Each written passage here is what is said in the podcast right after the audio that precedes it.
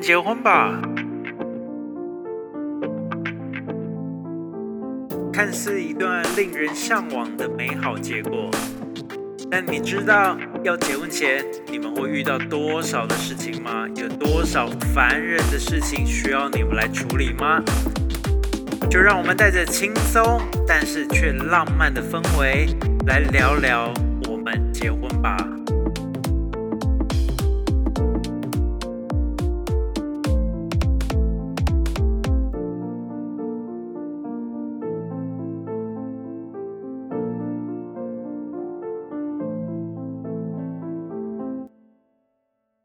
大家好，我是布莱恩。那我们结婚吧，这是一个全新的创作作品。虽然我在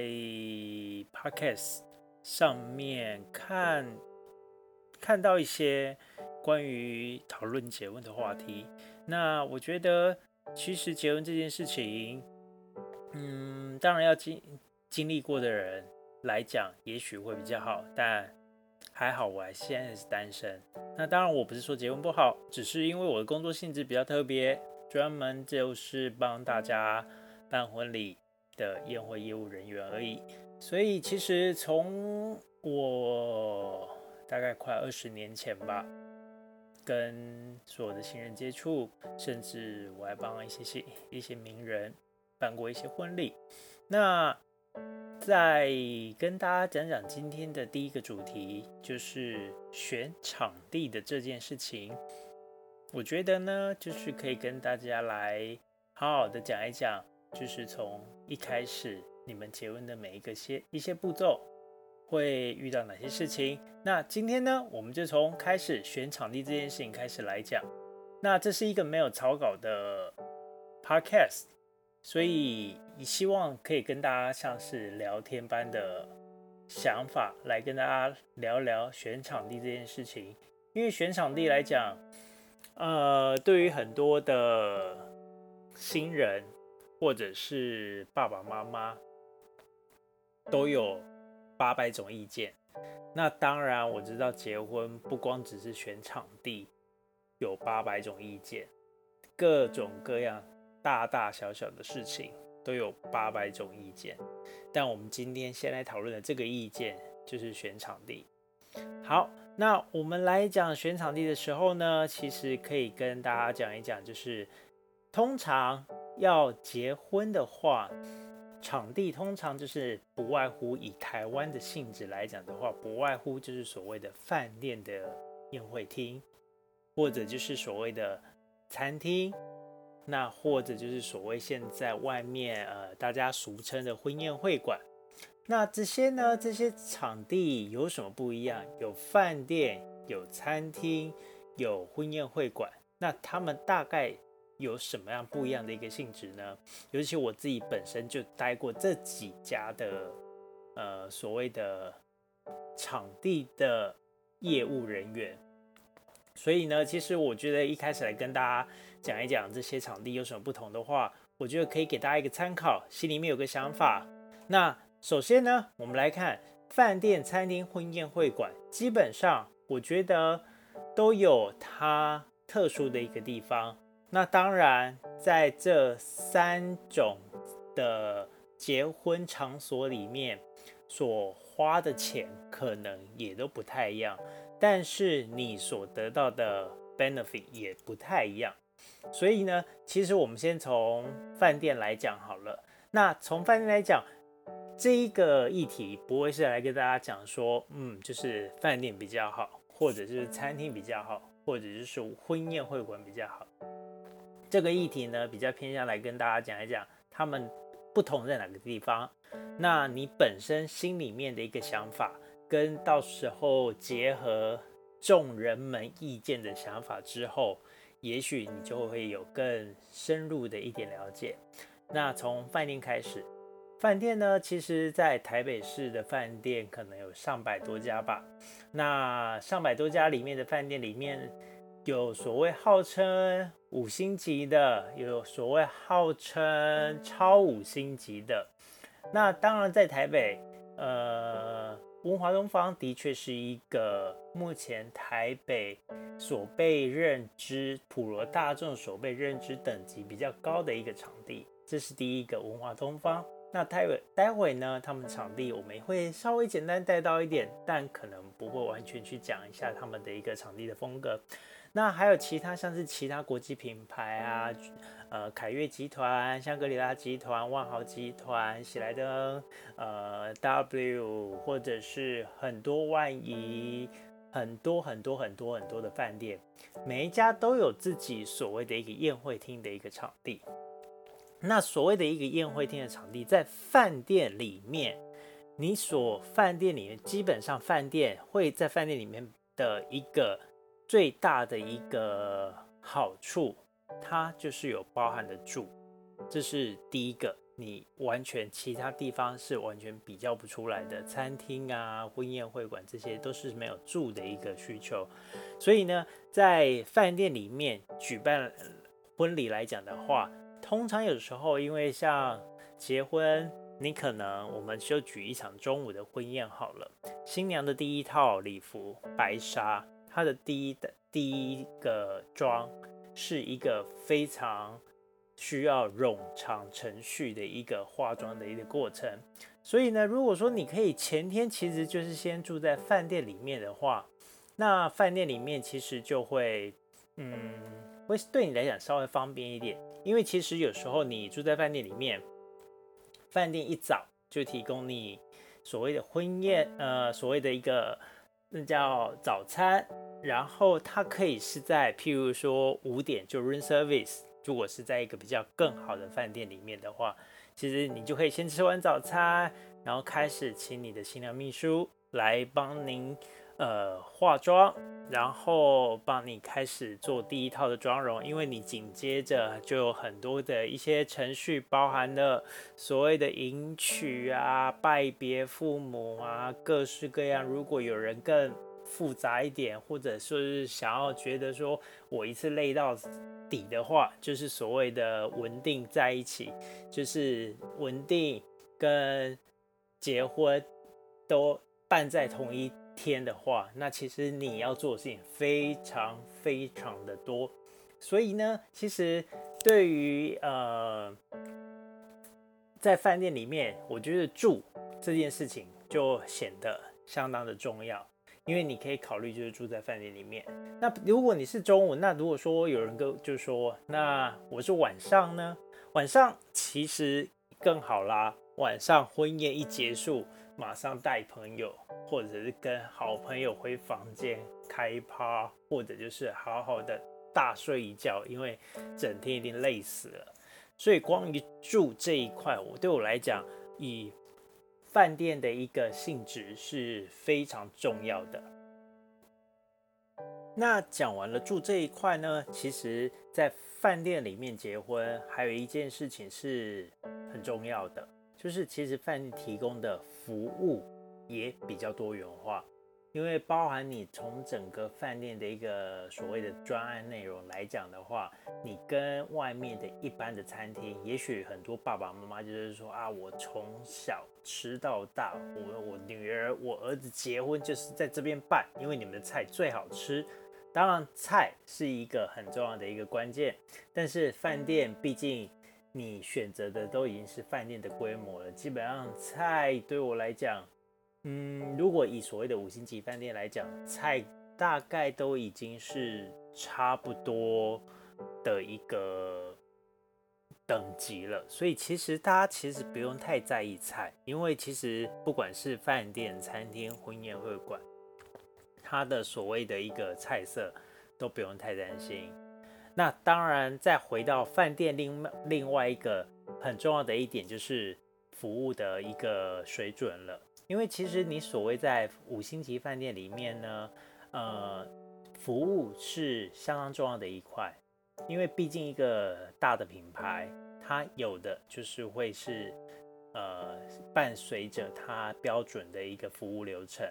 那这些服务流程其实当然就是。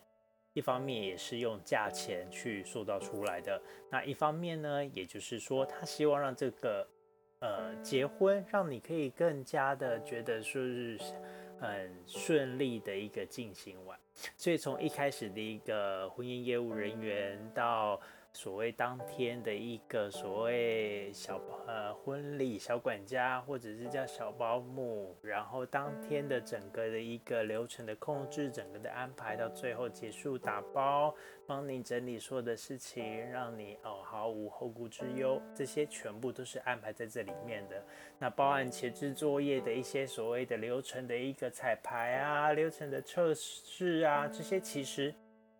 都。呃，都是所谓饭店的基本服务标准里面，所以倒不用太担心所谓的一个呃服务的这一块，而且这个就是饭店你在所谓的五星级饭店，因为在这里我们讲的饭店场地可能就是要帮你们定位成是在一个五星级饭店里面场地，因为台北市就像我讲的，所谓称为饭店的，它可能有很多很多家饭店，那你要。如果说有一些比较就是三四星级的饭店来讲，对我来讲，它也有它的一定的水准，但是它跟所谓的五星级饭店就跟我们今天讨论的话题会稍微不太一样了。好，那再来这个是在饭店不一样的地方。那对于我来讲，餐厅呢，我们如果讲到餐厅来讲的话，其实餐厅，呃，如果以一般。我们所谓知道的一些知名的餐厅里面，它大概就是简单的一个基本流程而已。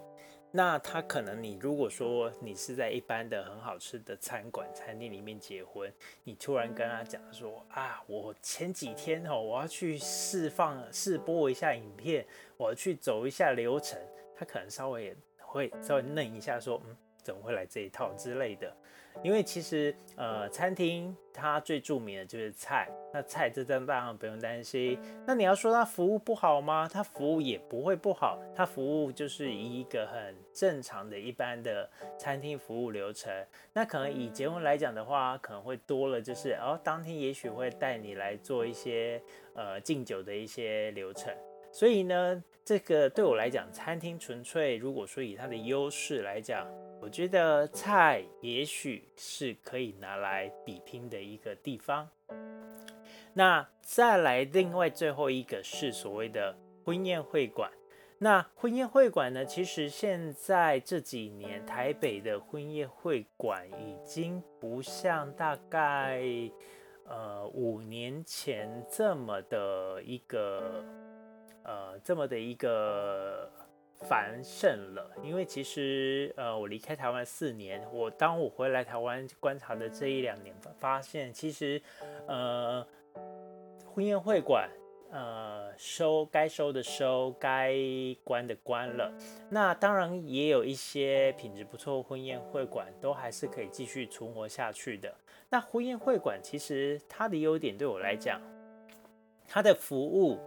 当然没有像。五星级饭店水准的一个整体数值这么的高，但是它服务已经基本上是有的了。而且其实很多的婚宴会馆其实主打的就是在所谓的呃所谓婚礼秘书，或者是有些叫做呃婚礼策划人员，有些叫做婚礼顾问人员。那甚至有些婚宴会馆就也包含了主持人，包含了音控人员。那他们当然在婚宴会馆里面，前几年很盛行的，比如说有升降式的红毯啊，有从天而降的，呃，算是一个电梯，或者就是一个从天而降的一些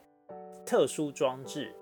那其实呢，这个都是在婚宴会馆会比较流行的，因为它其实在整体的一个包装上面，当然你讲我在五星级饭店，它有不一样的一个呃婚宴的一个质感在。那到了所谓的婚宴会馆来讲的话，这些场地它不见得硬体设备会比五星级饭店来的早，因为其实像现在很多的婚宴会馆。动不动就是环绕 LED 荧幕啊，或者就是全部就是呃，那那个叫做 LCD 的一些大视频，在整个环绕在现场里面。所以其实呃，有些饭店或者现在的呃饭店，以我目前的认知，大部分都还都停留在，就是可能就只有主面是顶多最好的，就是主面是 LED 荧幕，其他都还是用投影机设备来做一些辅助而已。所以其实呢，这个是在婚宴会馆里面，它比较不太一样的东西。它的诶台语有两个字叫做“出逃”比较。多就是它的一些玩法可能稍微多一点点。那当然，婚宴怎么玩，这个在我们之后的话题会来提到，包含你婚宴的流程可以怎么来规划。但是以场地来讲的话呢，就是以婚宴会馆来讲，呃，如果说。以一般的所谓的小资族，或者就是一般的上班族好了，婚宴会馆其实不外乎对我来讲，它可能 CP 值会稍微高一点点，因为它的场地不算太差。因为呃，对我来讲好了，五星级饭店、餐厅或者是婚宴会馆。它在整个的场地设施硬体的使用建材啊、设计地毯啊，或者是使用的餐具啊、桌巾啊，一定都有它的层次差的差别，所以才会造成所谓的价格的一个差别。那以价格来讲，对我来讲，我们我们就把定义成饭店是一个最高价的，那婚宴会馆是一个中价位的一个。的场地，那餐厅呢，就是一个比较就是偏向于菜色的一个餐厅，所以相对它包含的服务就比较没有那么多了。所以呢，我们外加了这些服务之后，外加了这些场地的优势之后，它的一个附带出来的一个价值就会完全是不一样的。所以呢，这个是饭店、餐厅跟婚宴会馆，它其实最大的一个。差别就在这边，那它当然后续去呈现出来给你来参加的宾客的一个感觉，可能也不太一样。因为有时候，譬如说你通常收到一封喜帖，客呃客人看到，我就举例子，我刚刚讲的，我在文华文华东文华东方酒店举办婚宴，嗯，听起来就就好像我红包可能要花掉不少钱了。对，因为这个红包的话题也是一个很有趣的话题，这个我们之后也会来讲。那只是说，大家看到说，哎，我放在文华东方酒店，或者跟在外面的一般的，呃，我就先讲更更更平价的，就是我家附近的类类似像什么九九热炒店，当然比较少人在九九热炒店办婚宴了。那当然，这其实也是一个很特别的，而且对于我来讲。全部最爱的喜宴，我还是最喜欢板的。那板的这不在我们讨论的一个话题内，因为板的呢，可能也许现在都在台北市会比较少了，而且台北市在整个一个道路的一个管制会比较严格，所以通常你要做板的，在台北市里面会稍微少一点点，那可能到了外县市会还比较多一点点。那对我来讲，板的呢，价格应该是算是最划算，也不能说划算。应该说价格是比较低价一点点，但是呢，呃，它的烹调方式或它的一个使用方式用的器材器皿，其实我觉得它带有台湾的那么一点点传统的一个本质在。那我本来本身又是一个很喜欢台湾传统。的一个人，所以我会觉得说，其实呃，如果当然有机会婚宴做板的的话，我觉得这是一个非常好的一个选择。如果说有一天板的呢，可以是在呃五星级饭店里面办的话，那我觉得也还蛮屌的，蛮酷的。好，那其实这就是我们所谓讲的一个三种场地的一个不同，跟它所。带来的附加价值不太一样的地方，那我相信其实已经有很多的结婚的新人，或者甚至说对于未来结婚还没有概念的的新人，或者是朋友们、听众们，你们可能会觉得说我在哪里结婚，选什么场地，可能就是没有什么概念，或者就是说我其实不知道，其实哪里解都一样啊，都可以，其实都是可以，的确没有错。可是其实你到了某个场地，它所赋予你的一个附加价值是完全也不一样的。那能做出来的一些呃你想要的婚宴的感觉，或者是说你想要做出来的一个婚宴的一个效果，因为现在的场地里面呃。如果综合以上来讲的话，已经越来越多元化了。你可能在婚宴会馆有所谓的户外教堂，或者就是说你到了饭店也有所谓的户外场地，这些其实都已经是每一家都在抢的一块大饼了。那只是说呢。在饭店里面办，或者是在餐厅里面办，或者是在婚宴里面办，它其实所赋予的场地是不太一样的。那之后呢，我们会针对饭店、针对餐厅、针对婚宴会馆来讲一下，我们如果真的跟他们接触，或真的跟他们来做举办的话，我们大概会需要注意到哪一个细节跟可以。哪一些内容可以帮助到未来你来挑选这家饭店？好的，那这个就是我们今天第一集非常简单的，就是简单来讲一下这种几个场地的一个不一样的部分。那下一集呢，我们就会就就会来跟大家讲一下，就是我刚刚讲的，我们会来讲一讲饭店或者跟餐厅或者跟婚宴会馆会有什么一个差别。所以呢，我们就谢谢大家，那我们就下次见喽，拜拜。